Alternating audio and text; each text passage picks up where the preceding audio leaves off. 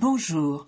Tu viens de découvrir que tu as un cancer du sein et aimerais en savoir plus sur ce qui t'attend Tu es en plein parcours et aimerais avoir des réponses à tes questions Tu aides quelqu'un et ne comprends pas vraiment ce que la personne que tu accompagnes vit réellement Ce podcast te donnera toutes les réponses que tu attends. Tu y trouveras, outre mon témoignage, des interviews d'intervenants divers, de paramédicaux, de thérapeutes de médecine complémentaire. Je t'y transmettrai également des conseils et des outils pratiques, souvent issus de mon expérience ou de celle d'autres malades, afin de mieux vivre et comprendre ce qui t'arrive. Je m'appelle Françoise Boutet et en 2022 j'ai vécu et vaincu trois cancers, du sein et du poumon. Je te transmets ici tout ce que j'aurais aimé savoir, tout ce que j'ai pu glaner et tous les outils qui m'ont aidé à vivre le mieux possible cette période.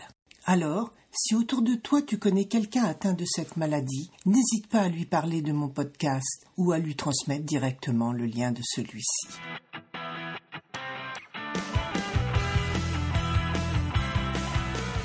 Aujourd'hui, je vais te parler des soins de suite car l'après-cancer est très très dur à vivre, car on tombe réellement dans une dépression et cela, malheureusement, peu d'oncologues t'en parleront à la fin de tes Ils nous disent souvent que tout va bien en nous parlant du suivi ultérieur, mais sans se rendre tous nos supports thérapeutiques qui nous ont pris totalement en charge depuis le premier jour nous sont retirés brutalement, créant ainsi un énorme vide et une grande souffrance. En effet, on passe du jour au lendemain du discours ne vous inquiétez de rien, on prend tout en charge. Ah, vous pouvez maintenant reprendre une vie normale, même si vous risquez d'être encore fatigué. Et il nous faut justement réapprendre à revivre normalement, parfois avec des limitations très importantes et souvent peu visibles, telles que la fatigue, les douleurs, la perte de concentration, les troubles de mémoire, et gérer la disparition du stress, de la peur du lendemain. Et c'est très dur. J'étais immensément heureuse à l'annonce de la fin des traitements, mais j'ai pleuré tous les jours pendant près de quinze jours.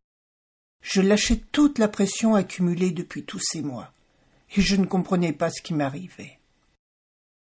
Et malheureusement, les oncologues parlent rarement des soins de suite possibles et existants dans leur CHU, et de l'aide qu'ils peuvent nous apporter, parfois également au cours de traitement. Certains de ces soins de suite sont disponibles dans les hôpitaux, parfois dans des centres dédiés aux soins de support, comme le pavillon La Vie, la Santé, que je fréquente au CHU de Poitiers. Au début, j'ai dû passer un entretien d'évaluation qui a déterminé mes besoins, mes ressources, puis un suivi personnel m'a été proposé. Celui-ci peut, par exemple, nous orienter vers diverses ressources du CHU, comme les spécialistes suivants les psychologues, qui nous font juste verbaliser nos ressentis et nos ressources. Mais qu'est-ce que ça fait du bien de mettre des mots sur les mots, d'exprimer notre colère, notre peur, notre tristesse ou notre libération.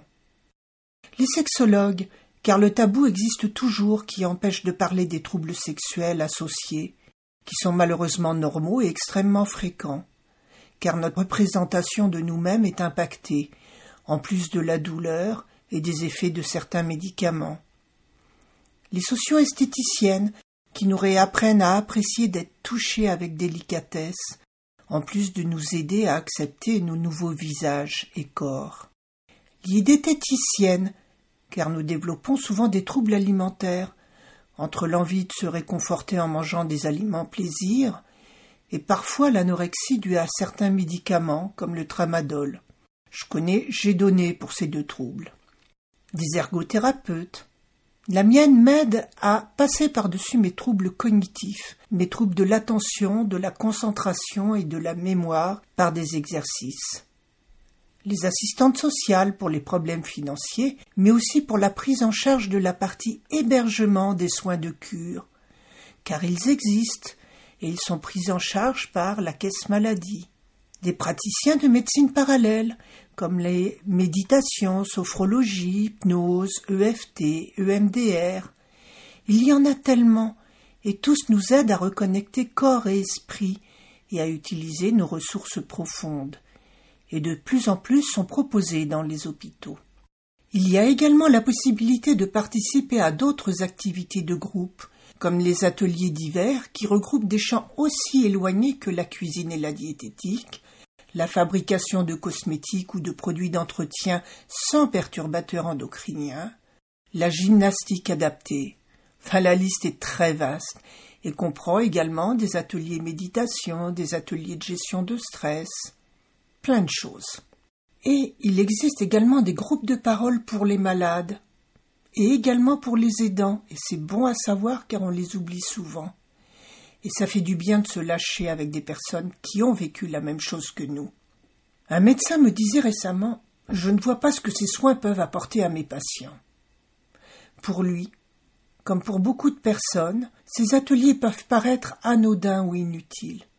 Mais je t'assure qu'ils m'ont apporté évidemment des connaissances, mais surtout qu'ils m'ont permis de renouer avec le lien social. Parce que, pour l'avoir vécu et le vivre encore maintenant, le simple fait de ressortir, de voir d'autres personnes, de revenir dans le flot de la vie fait un bien fou. Car passer plusieurs mois focalisés uniquement sur la maladie et ses traitements m'avait coupé totalement de ma vie d'avant et de la majorité de mes amis qui ne me contactent plus ou rarement. Rajoute à cela la fatigue qui m'a empêché de sortir et de recevoir, la douleur qui m'a empêché de marcher même de faire de la voiture, et mon monde a rétréci comme peau de chagrin. Et je ne sais plus comment faire pour le réouvrir justement. Alors, déjà, sortir de chez moi et rencontrer d'autres personnes, qui en prix m'ont souffert elles aussi et savent plus ou moins ce que j'ai traversé, est très important. Et comme ces ateliers sont médico-éducatifs, ton médecin peut te faire un bon de prise en charge de transport pour y aller en VSL si tu habites loin, comme c'est mon cas, car ils se trouvent au CHU et donc sont considérés comme thérapeutiques. Donc, un conseil, renseigne-toi par toi-même. Pose des questions à l'espace rencontre oncologique. Et si tu prends un VSL, parle avec ton chauffeur. Parce que c'est grâce à eux si j'ai appris l'existence de ces soins. On n'y pense pas, mais ils sont au courant de tellement de choses. Alors, si cette chronique t'a aidé, ce que j'espère du fond du cœur, je te remercie de m'envoyer ton retour, ou tes demandes si tu veux que je parle d'autre chose ou d'une chose particulière, par mail à équilibrance avec un a.coaching gmail.com. Tu trouveras l'adresse dans le résumé de cet épisode. Et je te donne rendez-vous lundi prochain pour un nouvel épisode de Salade de crabe.